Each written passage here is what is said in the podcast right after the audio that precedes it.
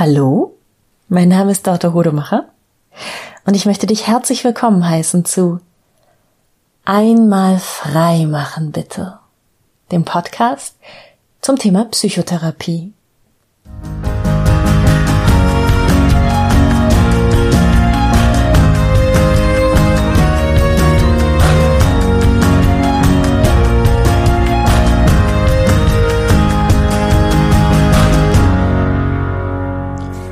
Heute geht es um das wahrscheinlich schwierigste und ernsthafteste Thema im Bereich Psychotherapie und zwar um das Thema Selbstmord.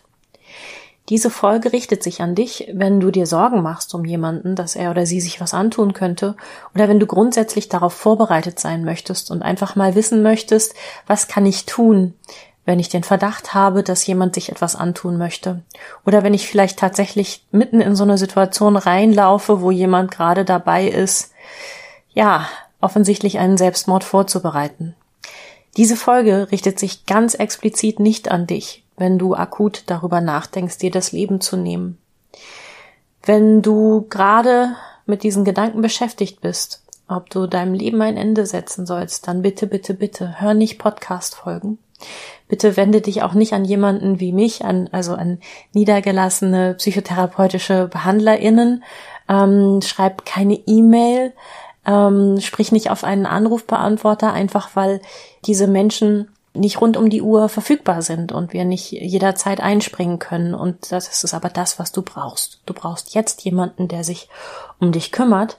Und dafür gibt es zum Beispiel die Telefonnummer vom Krisentelefon. Das ist die 0800 dreimal die 1, 0 dreimal die 1 oder auch die 0800 dreimal die 1, 0 dreimal die 2. Da sind 24 Stunden rund um die Uhr Menschen erreichbar, die du anrufen kannst und wo du erstmal ganz unverbindlich und anonym dich unterstützen lassen kannst und dir anhören kannst, was man dir an Hilfe anbieten kann. Das wäre erstmal ähm, mir ganz wichtig an diesem Punkt. Wirklich, wenn du dir in den letzten Wochen des Öfteren Gedanken darüber gemacht hast, sogar auf welche Art und Weise und wann du dir das Leben nehmen würdest, dann bitte drück jetzt auf Stopp und hör nicht weiter. Diese Folge ist nicht für dich gedacht. In Deutschland sterben jährlich 10.000 Menschen an Suizid. Das ist mehr als durch Drogen oder durch Verkehrsunfälle. Und vielleicht hast du dich schon mal gefragt, warum man so selten etwas darüber hört. Man hat ja öfter mal so einen Fall, wo zum Beispiel Prominente sehr, sehr plötzlich versterben in jungen Jahren und dann gibt's keine Todesursache und dann wird ganz viel gemunkelt und ja, das kann sehr gut sein, dass es dann ein Selbstmord war. Warum? Berichtet die Presse darüber nicht. Sehr merkwürdig, ne? Also ist ja nicht nur ein, ein, Thema, mit dem man vielleicht gut Schlagzeilen machen kann und was die Fans und äh, Anhänger natürlich auch sehr interessieren würde, sondern es ist auch ein Thema, wo man aufklären könnte. Es gibt da ein ganz, ganz großes Problem und das nennt sich den Werther-Effekt. Benannt nach dem Buch Die Leiden des jungen Werthers von Goethe. Und damals schon, als dieses Buch erschien, hat man festgestellt, dass Selbstmord auf eine gewisse Art und Weise ansteckend ist. Und wann immer ein solches Werk erscheint, ein Werk, ein Buch, ein Film, eine Netflix-Serie erscheint, äh, in der es um, um Suizid geht, kann man hinterher nachweisen, dass es mehr Suizide in der Folge gegeben hat, auch mit der, genau der jeweiligen Suizidmethode. Robert Enke auch war ja ein Fall, der durch die Presse gegangen ist, wo es sich einfach überhaupt gar nicht vermeiden ließ, zu berichten, was da passiert ist. Und dann gab es in der Folge mehr Suizide, die offensichtlich davon inspiriert waren. Da man heutzutage eben um diesen Ansteckungseffekt sozusagen weiß, ist es für, für Medien immer eine sehr, ein sehr zweischneidiges Schwert über Suizid zu berichten. Und nicht nur für Medien, sondern auch für Podcasterinnen wie mich. Und deshalb jetzt noch einmal ganz dringend meine Bitte an dich. Wenn du in den letzten Wochen darüber nachgedacht hast, dir das Leben zu nehmen, dann drück jetzt auf die Stopptaste und ruf an 0800 dreimal die 1, 0 dreimal die 1, 0800 dreimal die 1, 0 dreimal die 2. Tu's mir ganz persönlich zuliebe. Weil das eben auch was Besonderes ist, dass ich diese Folge jetzt wage. Warum mache ich das ausgerechnet jetzt? in der schönsten Zeit des Jahres für viele Menschen. Ne? Möchte man ja meinen, das wäre ein super Thema für so uh, November, alles wird düster. Ja, tatsächlich ist genau jetzt die Saison, wo statistisch gesehen ähm, die Selbstmorde sich häufen. Klingt paradox. Es gibt aber Erklärungsmodelle. Wir wissen zum Beispiel, wenn ein depressiver Mensch anfängt, Antidepressiva zu nehmen, dann sind die ersten paar Wochen diejenigen, wo das Risiko, dass er oder sie Selbstmord begeht, ähm, nicht nur geringer wird, sondern sogar höher wird als vorher. Das ist nämlich so, also Depressionen zeichnen sich ja aus dadurch, dass es einem nicht gut geht, dass man negative Gedanken hat, dass man keine Freude mehr hat und dass man auch Antriebsverlust hat, also dass man einfach ne, rumsitzt oder liegt und sich nicht mehr aufraffen kann und schon die allerkleinsten, alltäglichsten Aufgaben wie riesengroße, nicht zu bewältigende Aufgaben sich anfühlen.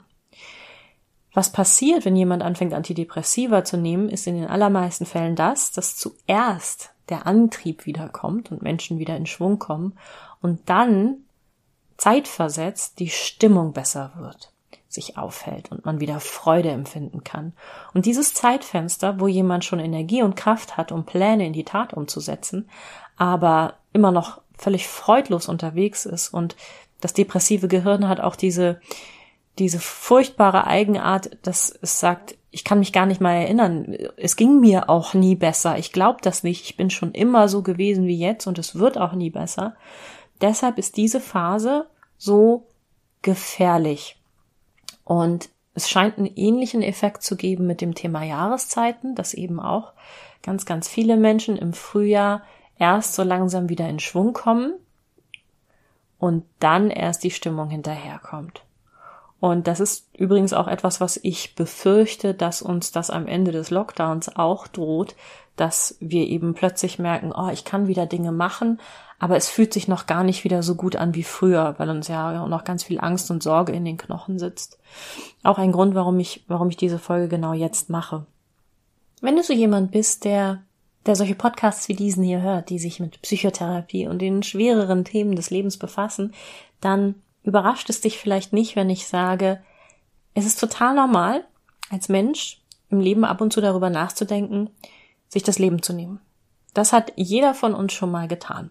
Manche von uns machen das, denen fällt das ganz spontan ein, wenn sie mh, hm, auf einer hohen Brücke stehen, auf einem hohen Gebäude und darunter gucken und einfach einem so diese Idee in den Kopf kommt, mein Gott, also rein theoretisch wäre das möglich.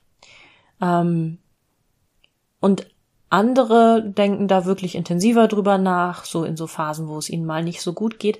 Es ist übrigens total normal, ähm, im jugendlichen Alter ähm, vermehrt darüber nachzudenken, wie das wäre, sich das Leben zu nehmen. Ne? Da ist oft so ein trotziges, mh, mm, alle sind alle sind böse zu mir, keiner versteht mich, sollt ihr mal sehen, wie das ist, wenn ich nicht mehr da bin.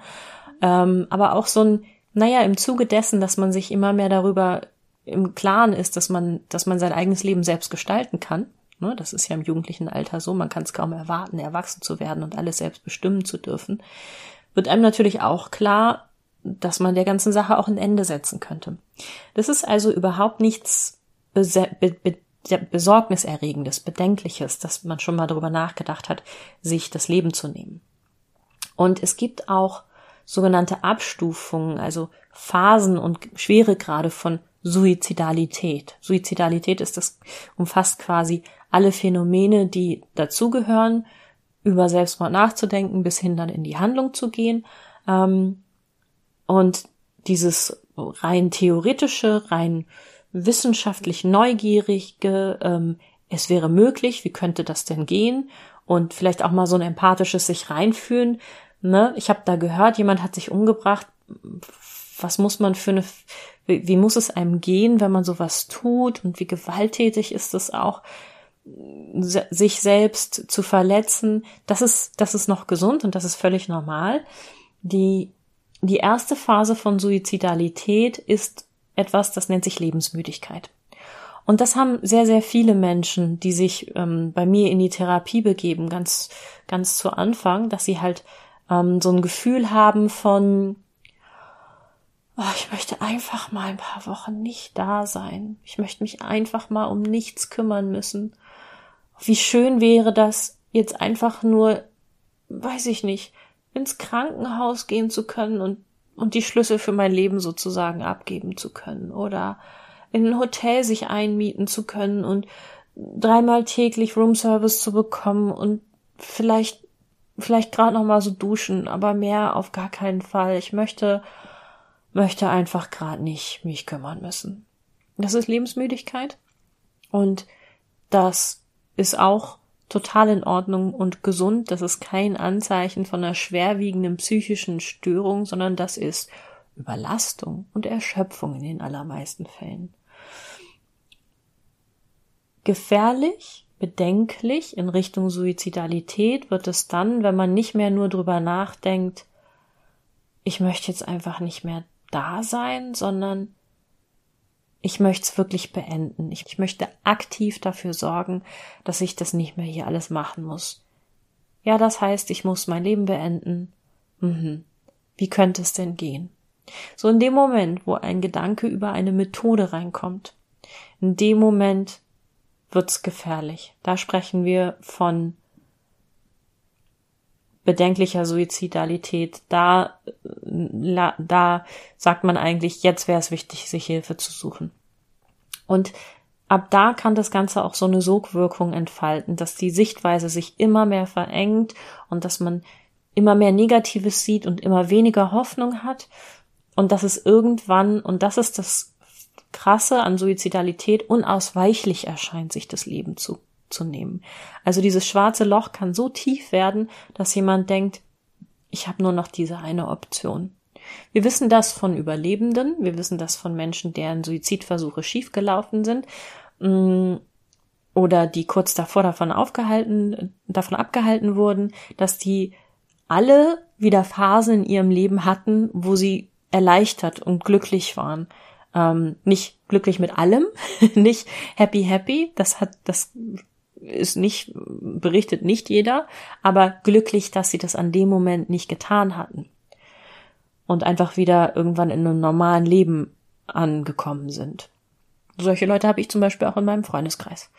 Ähm, ja, die eigentliche Phase, dieses letzte Stadium der Phasen der Suizidalität ist die sogenannte Entschlussphase. Und die dauert nur wenige Stunden bis wenige Tage. Und deshalb ist es so wichtig, ähm, sich mal damit mit dem Thema zu beschäftigen, weil das nämlich heißt, wenn ich jemanden in genau dieser Phase erwische, dann geht das vorbei. Das ist nicht so, als müsste man jetzt jeden Tag dann auf den aufpassen.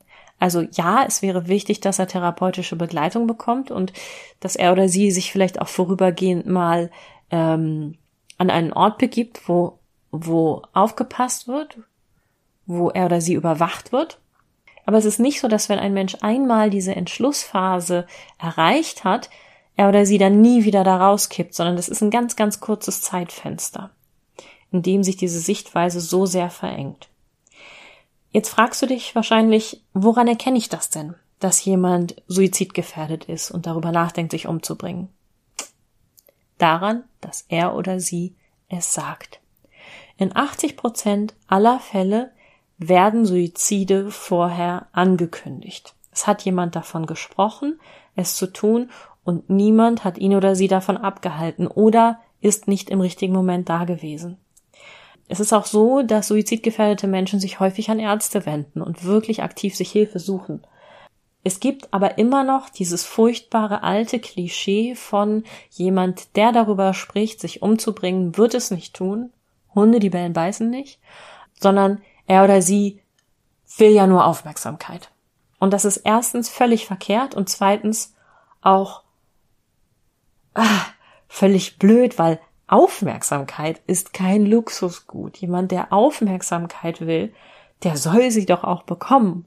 Also wir alle brauchen Aufmerksamkeit. Aber nochmal, jemand, der darüber spricht, sich das Leben zu nehmen, will in diesem Moment nicht Aufmerksamkeit, sondern er oder sie will teilen, was Furchtbares in ihm drin ist und den meisten Menschen macht das entsetzliche Angst, sich dabei zu erwischen, dass sie darüber nachdenken, ihr Leben zu beenden. Und deshalb teilen sie das. Und deshalb ist es so, so wichtig, solche Äußerungen ernst zu nehmen. Angenommen, du bist jetzt in der Situation, wo jemand darüber spricht, sich das Leben zu nehmen. Wie gehst du gut damit um? Ich erzähle eine Geschichte, die, eine Strategie, die nicht gut ist, vor der ich dich bewahren möchte, und dann erzähle ich dir ganz viele Möglichkeiten, wie du gut damit umgehen kannst. Die nicht so gute Reaktion lautet, es diesem Menschen auszureden. Zum Beispiel zu sagen, du hast doch gar keinen Grund, dich umzubringen. So, es ist doch, das ist doch gar nicht, ne, bei, so schlimm ist es doch gar nicht bei dir. Warum ist das so schlecht? Weil dieser Mensch furchtbare Angst leidet und Not hat und ernst genommen werden möchte, als erstes ernst genommen werden. Und wenn man dagegen anredet, dann nimmt man ihn oder sie schon nicht ernst. Außerdem stellt man damit in den Raum, es könnte jemals einen guten Grund geben, sich das Leben zu nehmen. Und den gibt es nicht. Sondern es gibt schwierige Phasen, es gibt schreckliche Dinge, die Menschen passieren, es gibt Momente von Hoffnungslosigkeit und es gibt immer wieder Zeiten, in denen es besser wird. Der einzige Grund, warum Menschen sich das Leben nehmen, ist, dass sie das aus dem Augenblick, äh, ist, dass sie das aus den Augen verlieren, dass sie die Hoffnung verloren haben und dass sie keinen anderen Weg mehr sehen. Was also kannst du tun? Das erste ist, dass du zuhörst. Oder gehen wir noch einen Schritt zurück. Angenommen, es ist gar nicht jemand, der dir das sagt, sondern angenommen, es ist jemand in deinem Umfeld, von dem du weißt, diese Person ist nicht so, wie sie sonst ist. Die hat sich zurückgezogen, die ist hoffnungslos, die, dieser Mensch ist, ist, ich mache mir große Sorgen, ich habe mir Angst, ich habe Angst, dass er oder sie sich was antut, dann sprich es einfach aus. Es ist tatsächlich so, dass die allermeisten Menschen, die darüber nachdenken, sich das Leben zu nehmen, erleichtert sind in dem Moment, wo sie jemand drauf anspricht. Warum? Weil es etwas, weil es ein furchtbares Geheimnis ist. Und in dem Moment, wo jemand anders es sieht und ausspricht und stehen bleibt und sie ansieht, ist es kein Geheimnis mehr.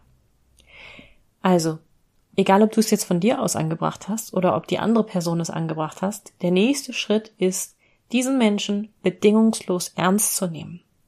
Bedingungslos ernst nehmen, nicht in der Wahrheit, die dieser Mensch gerade als solche empfindet, dass es keine Hoffnung gibt, dass es nie wieder gut wird, sondern in seinem oder ihrem entsetzlichen Erleben zu sagen, wow, okay, dir geht's wirklich gerade nicht gut. Das ist jetzt ganz, ganz wichtig. Ich lasse alles stehen und liegen, um dir zuzuhören, um bei dir zu sein und um dir zu sagen, es gibt einen Weg, es kann besser werden. Ich weiß vielleicht noch nicht genau wie, aber ich helfe dir, diesen Weg zu finden. Das ist das Erste. Bleib bei diesem Menschen, hör ihm oder ihr richtig ehrlich zu, bestätige diesen Menschen darin, dass seine oder ihre Erlebnisweise jetzt gerade genauso schrecklich ist, wie es, wie es ihnen vorkommt. Das ist dieser immer wieder, das ist dieser, ich habe ihn schon mal erklärt und ich werde ihn immer wieder erklären, weil ich ihn liebe, dieser Rumpelstilzchen-Effekt. In dem Moment, wo ein schreckliches Gefühl, was einen Menschen belastet, benannt wird und beachtet wird und gesehen wird und im Raum steht und es heißt, wow, das ist gerade Verzweiflung, das ist Hoffnungslosigkeit bei dir, oder? Ich kann das sehen und ich kann das fühlen und ich verstehe, dass es dir damit entsetzlich geht. In dem Moment wird das Gefühl leichter und fängt an, sich aufzulösen. Und ich erzähle dir am Ende dieser Folge auch eine Geschichte, wie ich das erste Mal mit einem suizidalen Menschen zusammengesessen habe und genau das erlebt habe. Ähm, ich hake hier nochmal ein, weil das so wichtig ist, diese Offenheit und diese Erleichterung, dieses, man darf es ansprechen. Ähm, du kannst keinen einzigen Menschen auf dieser Welt auf die Idee bringen, sich das Leben zu nehmen, der nicht schon ernsthaft darüber nachgedacht hat. So mächtig sind wir alle nicht. Ne, das ist eine Befürchtung, die immer noch ganz viele Leute haben. Oh mein Gott, wenn ich das jetzt anspreche, dann bringe ich den vielleicht auf die Idee und vielleicht war es noch gar nicht so schlimm und dann fühlt sich das für ihn oder sie vielleicht so an wie, ja, das kann man schon mal machen. Äh, nein. Menschen haben große Angst davor, sich das Leben zu nehmen. Menschen haben eine große Hemmschwelle davor, sich selbst zu verletzen. Da, da muss schon, da muss schon ein sehr, sehr tiefer Abgrund in diesem Menschen sehr, sehr lange vorhanden sein. Sehr massiv. Und ob du das jetzt gerade noch ansprichst oder nicht, kann niemals so einen großen Schubs in die negative Richtung geben. Nein, im Gegenteil, wie gesagt, eigentlich hat es eine erleichternde Wirkung, weil ein Geheimnis auf dem Tisch liegt. Und jetzt kann es natürlich sein, dass du dich einfach geirrt hast, dass dieser Mensch dann sagt, boah, also krass, dass du das von mir denkst. Nee, ich bin ganz weit entfernt davon. Nee, also ich bin sehr, sehr traurig, aber ja, ich weiß jetzt, das muss sich ändern oder das, ich, ich, ich weiß genau, dass ich da noch durchkomme. Heftig, nee, ich würde wirklich niemals mir, ne, also irgendwie, dass dieser Mensch dir glaubhaft äh, vermittelt, er ist ganz weit äh, entfernt davon. Ja, so what? Ist ja nicht schlimm, ist vielleicht ein kleines bisschen peinlich in dem Moment. Aber was passiert ist in diesem Moment, ist, dass du dieser Person gezeigt hast, du bist aufmerksam, du bist für sie da, du bist, du gehst alles mit ihr, sogar etwas, so ein schweres Thema kann man mit dir besprechen. Ist doch geil. Also, ne, ist immer so ein bisschen peinlich, wenn man sich zu nahe kommt oder näher kommt, als man dachte, aber es kann auch wunder, wunderschön sein. Also, es gibt keinen vernünftigen Grund, jemanden, um den du dir Sorgen machst, nicht darauf anzusprechen, ob er oder sie gerade darüber nachdenkt, sich das Leben zu nehmen. Kannst nichts kaputt machen. Wenn es so ist, wenn diese Person dir gesteht, ja, in der Tat, ich, ähm, das treibt mich gerade um. Und wenn du schon ein bisschen da gesessen hast und dir seine oder ihre Nöte angehört hast, und die Gedanken, die diesen Menschen gerade umtreiben und diese, diese verengte Wahrnehmung, ne, schon so ein bisschen da sein durfte. Der nächste Schritt ist, biete an, diese Person zu begleiten, sich Hilfe zu holen. Am besten in die nächste Notaufnahme. Vielleicht gibt's vor Ort auch eine, eine spezialisiertes Krankenhaus, also sprich eine Psychiatrie oder zur Polizei super gute Anlaufstelle. Polizei ist der richtige Ansprechpartner im Bereich Suizidalität. Die sind alle dafür geschult, die wissen alle, wie man vorgeht. Also biete dieser Person an, erstens, du musst damit nicht alleine sein mit deinen Sorgen und zweitens, komm, es gibt Leute, die können dir wirklich helfen, lass uns da hingehen, lass uns das machen. In den allermeisten Fällen ist es dann so, dass die Person dankbar und glücklich ist und tatsächlich erleichtert und sagt, ja, okay, ich möchte jetzt gerne mich für zwei, drei Tage zum Beispiel in die Psychiatrie begeben, ähm, wenn sie erstmal dort sind. Ne? Wenn erstmal ein Arzt, eine Ärztin mit denen spricht und wenn sie erstmal ein Gefühl dafür bekommen, okay, das ist hier ein Ort, wo ich wirklich gut aufgehoben bin, die sind nicht zu schocken von meinen Gedanken, die hören mir zu und die wollen mit mir gemeinsam einen Plan entwickeln. Und dann ist es eine relativ geringe Hemmschwelle meistens, sondern es ist für, für die meisten Betroffenen erstmal eine Last, die von ihren Schultern genommen wird. Wenn ihr gemeinsam beschließt, ja, er oder sie möchte sich helfen lassen, möchte sich an einen sicheren Ort begeben, weiß aber nicht wohin, wie, auf welchem Weg, dann ruft die 110 an oder die 112. Ähm, wie gesagt, Polizei ist ein super Ansprechpartner, Feuerwehr ist auch geschult, ähm, die alle wissen, wie man damit umgeht und dann schickt man euch jemanden, ähm, und hilft euch dabei. Und auch das kommt in meiner Geschichte, die ich gleich noch erzähle, vor, wie super die Polizei damals mit dem Thema umgegangen ist. So, jetzt könnte es natürlich auch sein, dass die Person gerade in dem Moment so aufgeregt ist und so nervös und vielleicht Angst hat vor Krankenhäusern, Angst hat vor der Polizei, Angst hat, die Kontrolle zu verlieren, dass sie dir das Versprechen abnimmt, niemanden einzuweihen und es für dich zu behalten und bitte nicht drüber zu sprechen und nichts zu tun. Und da sage ich dir ganz klar, das ist ein Versprechen, das du brechen darfst. Du darfst dieses Versprechen geben, du darfst um die nächste Straßenecke gehen und die Polizei rufen und dieses Versprechen brechen. Dieses Versprechen ist zu groß für einen einzigen Menschen. Es ist zu viel Verantwortung, um es zu tragen. Und ja, was kann denn schlimmstenfalls passieren? Es wird jemandem geholfen, der das in dem Moment nicht wollte. Die allermeisten Menschen sind hinterher dankbar dafür. Schlimmstenfalls ist dieser Mensch vielleicht hinterher furchtbar wütend auf dich. Vielleicht spricht er oder sie auch nicht mehr mit dir. Aber er oder sie ist noch am Leben.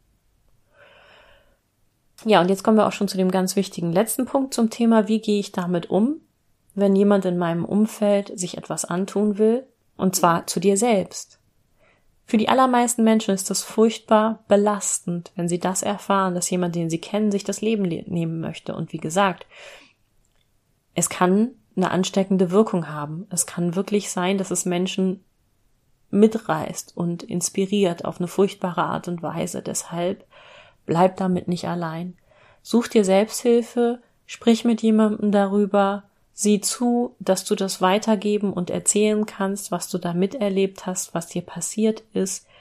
Das ist etwas, damit musst du, darfst du, solltest du nicht allein bleiben. Und auch hier bitte keine falsche Tapferkeit im Sinne von, na ja, aber dieser, dieser andere Mensch, der sich da was antun wollte, ist ja der, dem schlecht geht. Dafür, im Vergleich dazu geht's mir ja gut. Im Vergleich dazu interessiert niemanden. Es ist wichtig, dass du wieder auf die Beine kommst und dass du das alles verarbeiten kannst und dass du auch Unterstützung bekommst. Ich persönlich kenne mehrere Menschen, die sich das Leben genommen haben.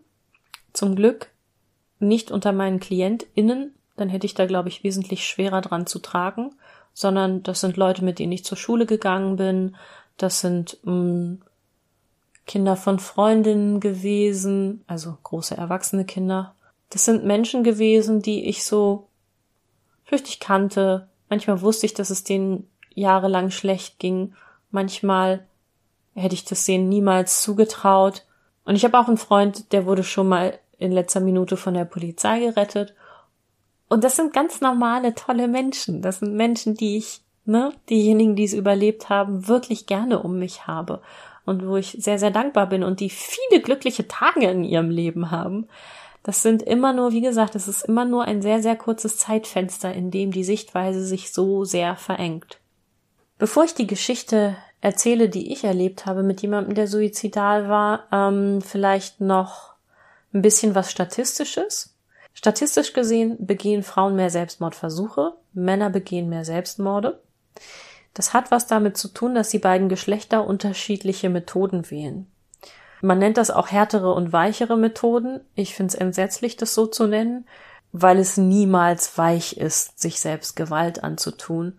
Und weil, naja, Härte gerade im Zusammenhang mit Männlichkeit einfach ganz furchtbare Assoziationen auslöst und uns allen nicht gut tut. Aber die Methoden, die Männer wählen, sind eher Schusswaffen, erhängen oder von hohen Gebäuden springen. Und bei Frauen sind es eher Tabletten, Pulsadern aufschneiden. Jetzt habe ich mich gerade gefragt, warum zitiere ich diese Statistik? Ähm, ist das jetzt einfach nur, ach, ist ja interessant, dass Männer und Frauen da auch unterschiedlich sind bei den Selbstmordmethoden? Nee. Es liegt mir aus einem besonderen Grund sehr am Herzen. Und zwar ist es ja so, dass wir alle hoffen, dass jemand, der über Selbstmord nachdenkt, niemals so weit gehen wird, dass er oder sie nicht an den Punkt kommt, wo er oder sie es tatsächlich versucht. Aber bei den Methoden, die Frauen wählen, ist die Chance größer, dass sie entdeckt werden, also gefunden, gerettet werden, ne? dass jemand zum Beispiel Medikamente, da kommt es dann häufig zu Erbrechen oder die Personen haben noch relativ lange Zeit, sich das nochmal anders zu überlegen und eben doch den Notruf anzurufen. Bei den harten Selbstmordmethoden hat man nicht mehr Zeit, sich das anders zu überlegen, sondern es ist eine Entscheidung, die fällt in Sekundenbruchteilen final und das war's. Und deshalb ist es mir so wichtig, dass wir nochmal uns klar darüber werden, dass Männer besonders gefährdet sind. Männer sind besonders gefährdet, mit einer nicht diagnostizierten Depression rumzulaufen.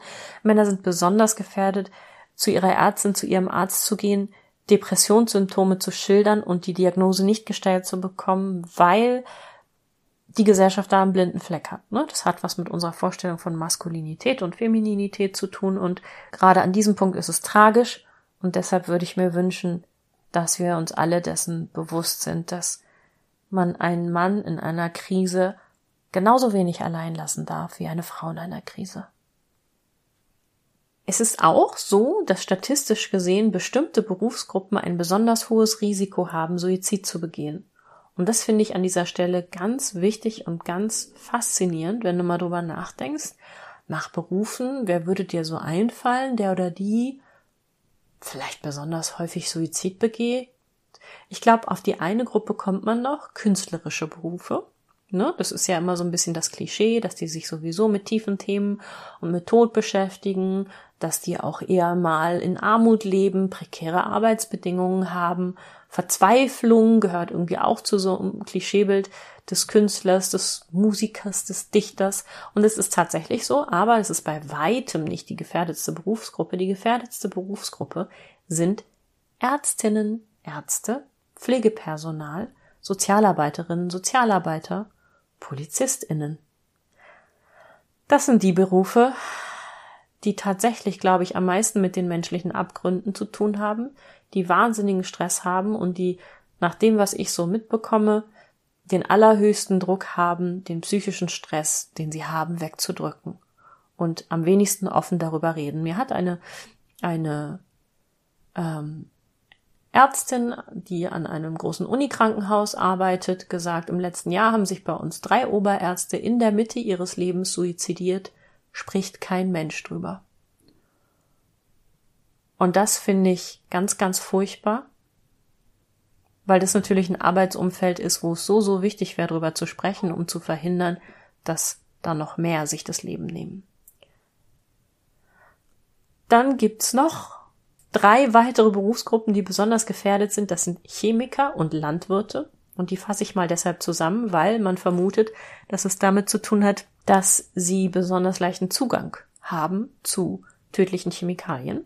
Und Seeleute. Und bei Seeleuten geht man davon aus, dass es eher was mit der Einsamkeit zu tun hat. Ja, und der Prozentsatz an Seeleuten, die furchtbare Arbeitsbedingungen haben, weltweit ist eben auch sehr, sehr hoch. Jetzt klang im Laufe dieser Folge ja ab und zu schon mal das Thema an Depression und auch Männer und Depression. Und deshalb gebe ich hier noch mal einen kleinen Tipp. Ich habe neulich etwas gesehen im Fernsehen, was mich sehr berührt hat. Und zwar Kurt Krömer, diese Fernsehsendung Chez Krömer, und da gab es eine Folge mit Thorsten Sträter, wo ich die ersten acht bis zehn Minuten dachte, boah, ist das langweilig. Aber mir hatte sie jemand empfohlen. Ich hatte den Eindruck, da sitzen zwei Männer, die um den heißen Brei rumreden, aber ich weiß noch nicht, was der heiße Brei ist. So ja gut, man hatte es mir gesagt, was es sein würde. Und plötzlich fielen so die, fielen so die Masken und sie erzählten sich gegenseitig von ihrer Depression und wie sich das anfühlt, in einer Depression zu sein. Und das war so beeindruckend, dass zwei, dass zwei solche Kerle und zwei Mannsbilder, die so in der Öffentlichkeit stehen, wie die nicht nur wie, wie wahnsinnig ehrlich sie darüber gesprochen haben, wie eine Depression sich anfühlt, sondern auch, wie es sie gegenseitig berührt hat, sich in dem anderen zu sehen. Also da war so ein Moment von Nähe, von, boah, ich dachte, ich habe das trag das schlimmste, dunkelste mit mir herum, was ein Mensch mit sich herumtragen kann und du hast das auch? Und die finden sich auch noch gegenseitig, glaube ich, ziemlich toll. Das merkt man schon vorher. Also ja, sehr bewegende Folge. Kann ich nur sehr empfehlen. Thorsten Sträter bei Shea Krömer. So, jetzt hatte ich ja noch eine Geschichte versprochen. Darüber, wie ich das erste Mal in meinem Leben mit einem akut suizidgefährdeten Menschen zusammengesessen habe. Und das war, das war etwas, was im Laufe meiner Ausbildung mich natürlich immer sehr beschäftigt hat. So. Das ist der akuteste Notfall, den man haben kann in der psychotherapeutischen Praxis. Und wenn du schon mal einen Erste-Hilfe-Kurs gemacht hast, dann weißt du, Notfälle machen einem Angst, weil man weiß, man kann nicht auf sie vorbereitet sein. Sie kommen immer dann, wenn man es nicht erwartet. Und man fragt sich so, hu, wenn ich in die Situation komme, kriege ich das alles hin? Und es war tatsächlich relativ kurz, nachdem ich die ähm, Heilpraktikerprüfung bestanden hatte äh, und meine Heilerlaubnis bekommen hatte. Ich hatte eben schon, hatte schon die Homepage oben und und ich biete ja Psychotherapie auch auf Englisch an. Und wenn man meine Heimatstadt Hannover googelt und Psychotherapie auf Englisch, Psychotherapy, Counseling, was auch immer, in Englisch, ähm, dann fand man zu dem Zeitpunkt zwei Personen. Eine davon war ich. Und so kam es, dass ich an einem Freitagabend ich habe das damals noch nebenberuflich gemacht. Ich kam gerade von der Arbeit und ging nach Hause und da machte es Ping auf meinem Handy und ich bekam eine E-Mail. Und da stand sinngemäß, Hallo, ich bin Rody und wir sitzen in einem Tourbus und fahren gerade nach Hannover und mein Sänger ist suizidal. Can you help us? uff. Das war natürlich erstmal, dachte ich, ich bin in einem Kinofilm oder so, ne? Also Musiker auf Tour, suizidaler Sänger und der Roadie schreibt mir aus dem Tourbus eine E-Mail. Heftig. Ich, es gab sicherlich auch einen Moment, wo ich dachte, das ist, das ist ein Hoax, da will mich jemand veräppeln, wo, wo steht, dass ich irgendwie Geld überweisen soll oder so. Aber im nächsten Moment habe ich natürlich nicht gedacht, na, nee, es macht keinen Sinn.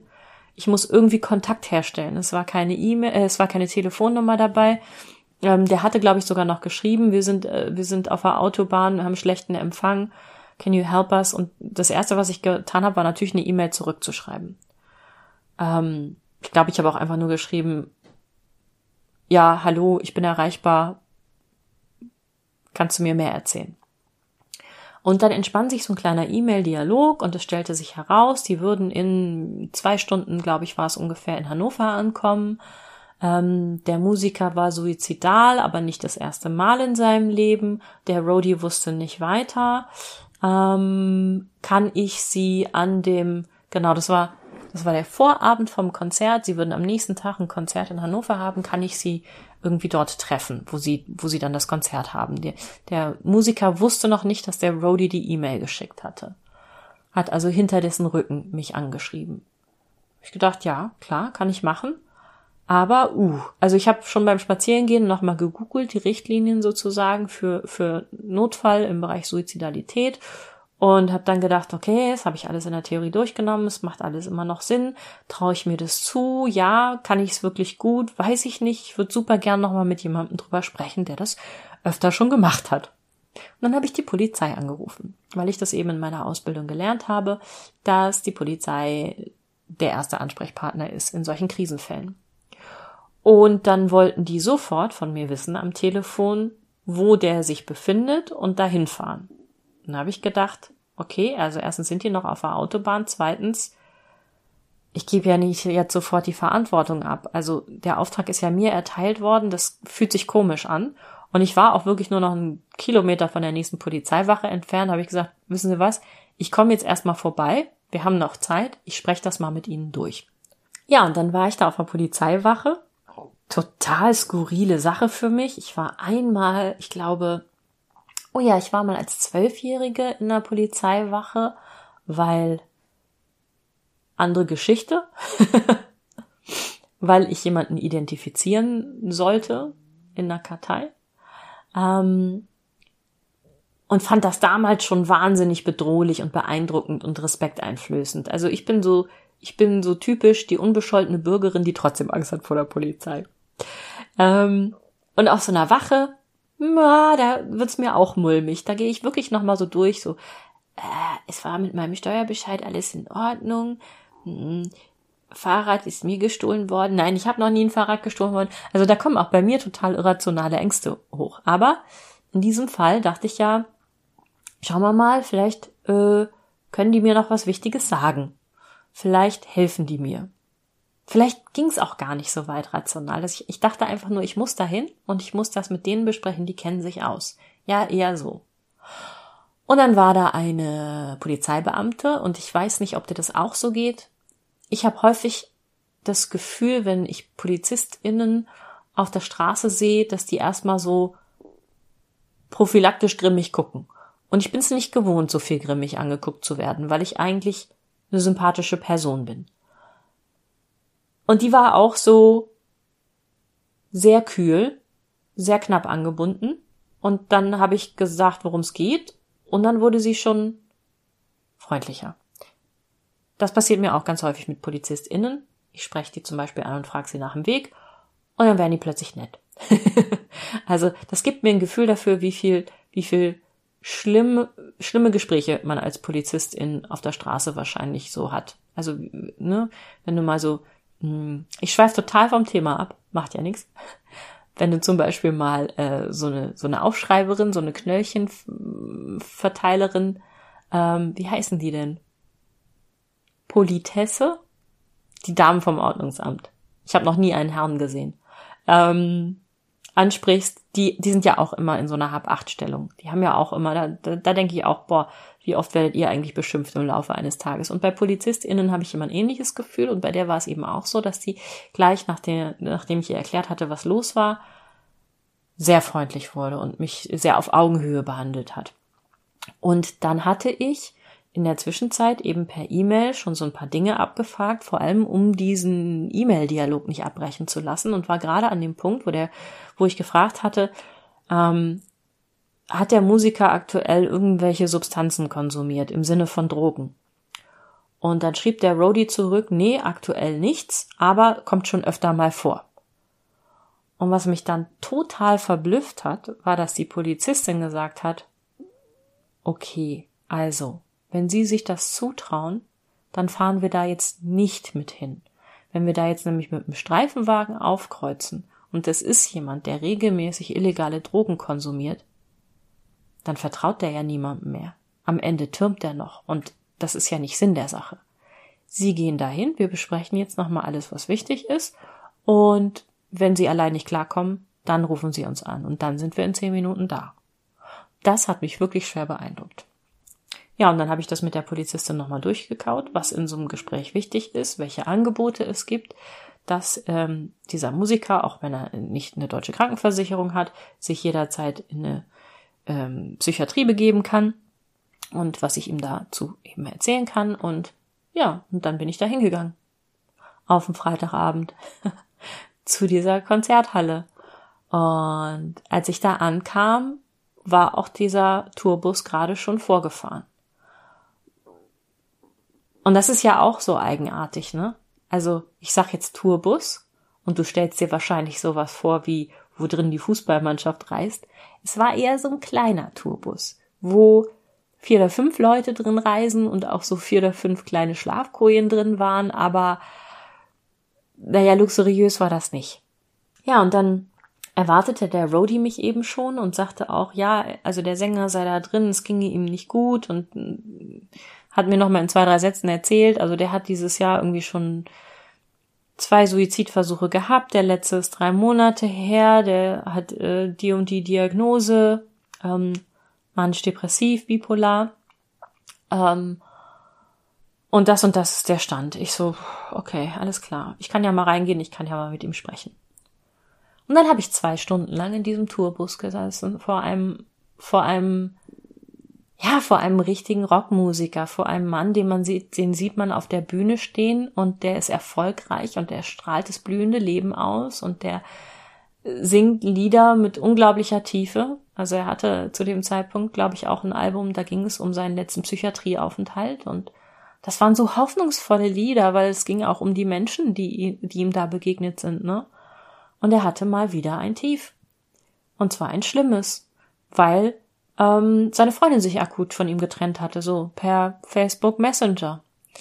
Ähm, und der konnte mir alles über seine Erkrankung erzählen. Der konnte mir erzählen, welche Medikamente er nimmt, ähm, welche Medikamente er nicht mehr nimmt, weil er sie nicht vertragen hat, wa warum er seine Suizidversuche begangen hat, wie er das gemacht hat, dass er zwischendurch froh war, dass er es nicht geschafft hat und ich habe wirklich gemerkt, das ist der totale Experte für sich selbst. Ne? Also der wusste auch wirklich psychologisch geschult, was mit ihm nicht stimmte.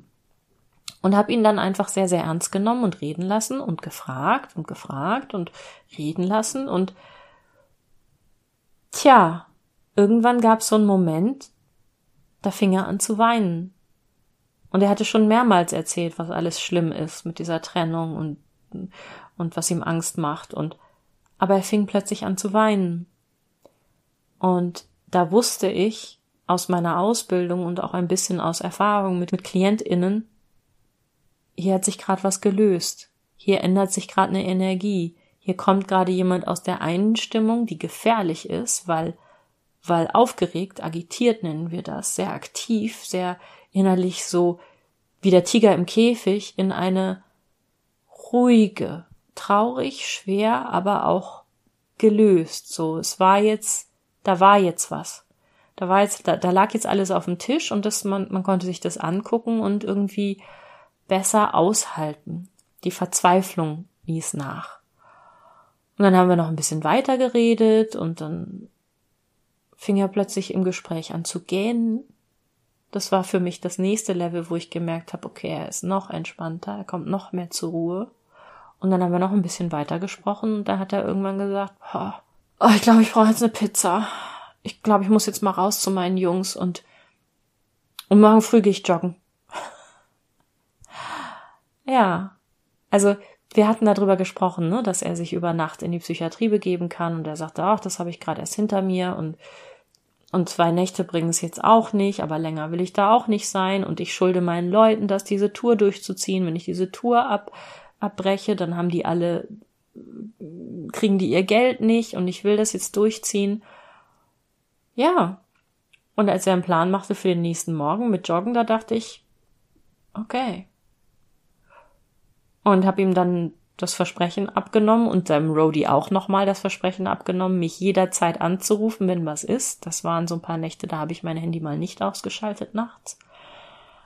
Aber pff, vor allem, ja, fahre ich am nächsten Abend auf ein Konzert.